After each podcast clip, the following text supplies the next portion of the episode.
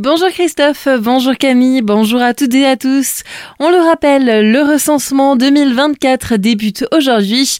Au total, ce ne sont pas moins de 680 agents recenseurs qui seront sur le terrain pour répandre l'information, déposer des dossiers papier et répondre aux questions du public. 146 500 logements seront étudiés dans toute l'Alsace. Il est aussi possible de répondre à ce questionnaire de recensement en ligne. À Colmar, c'est un nouveau nouveau cap franchi pour l'assistance aux femmes en situation dangereuse au sein de leur foyer.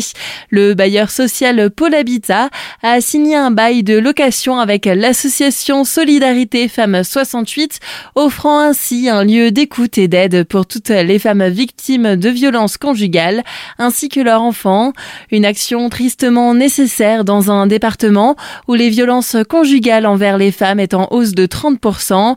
Véronique Loué, directrice de l'antenne colmarienne évoque les services proposés au 5A rue de Zurich. L'association est présente sur tout le territoire, donc de par euh, ses nombreux dispositifs, et donc propose des permanences d'écoute et d'accompagnement juridique. Nous sommes des professionnels formés à cette problématique. Nous proposons aussi des journées de sensibilisation et de formation pour tous les professionnels qui en sont en demande, justement pour qu'il y ait une meilleure prise en charge de ce public. L'idée pour nous, c'était de pouvoir développer en fait euh, notre action sur la ville de Colmar. Nous avons deux intervenantes sociales euh, police et une psychologue qui sont basées au commissariat. On a une capacité d'hébergement de 109 places et les services de l'État nous ont confié cinq nouveaux logements à proximité de cette antenne. Ça va permettre le moins possible de mettre en échec la famille qui y sera hébergée. Aujourd'hui, l'association Solidarité Femmes compte quatre points d'accueil en Alsace, à Mulhouse, Saint-Louis, Strasbourg et maintenant Colmar. Pour prendre rendez-vous à l'antenne de Colmar, vous pouvez contacter le 03 89 70 02 21 des propos recueillis par Thibaut Kempf. La bibliothèque humaniste exceptionnellement ouverte ce samedi à Célestat.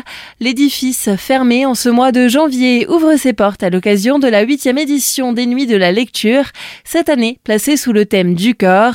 Lors de cet événement, le programme de la bibliothèque humaniste s'articulera autour d'un ouvrage en particulier, Les Métamorphoses d'Ovide. Pour en parler, Cécilia, médiatrice au sein de l'établissement, était dans nos studios. C'est un manuscrit qui, euh, tout au long de l'année, n'est pas forcément visible parce qu'il n'est pas présenté dans l'exposition permanente, mais il est vraiment euh, présent dans le trésor. Et pour nous, c'est vraiment l'occasion de le mettre en avant. Alors, pour le mettre en avant, on n'est pas tout seul. On a fait appel à une association qui s'appelle Lire et faire lire. Ils ont fait un choix de quelques-uns de ces mythes que Ovide, dans ses métamorphoses, nous raconte. On sera en plein dans les histoires de mythologie grecque et romaine. Nous présenterons effectivement également ce manuscrit du 13e et puis, on aura la chance aussi d'accueillir Ariane Pinel, qui est illustratrice et euh, qui a réalisé une bande dessinée à partir de 12 des légendes de ces métamorphoses. Voilà, elle sera présente pour un atelier où elle donnera les trucs et astuces, où elle accompagnera euh, les familles présentes. Ça veut dire euh, c'est ouvert à tout âge pour réaliser une bande dessinée à partir d'une métamorphose d'Ovide. Rendez-vous ce samedi de 17h à 21h. Les animations sont en accès libre, mais les réservations sont conseillées pour les ateliers. Il sera aussi possible de déambuler dans le musée. Plus de renseignements sur le site internet bibliothèque-humaniste.fr. Et la ville de Colmar participera aussi aux Nuits de la lecture. Différentes animations en partenariat avec divers acteurs culturels seront proposées à cette occasion dès aujourd'hui et jusqu'à dimanche. Visites théâtralisées, lectures, spectacles, ateliers et rencontres littéraires sont notamment au programme. Toutes les informations sont à retrouver sur le site internet colmar.fr.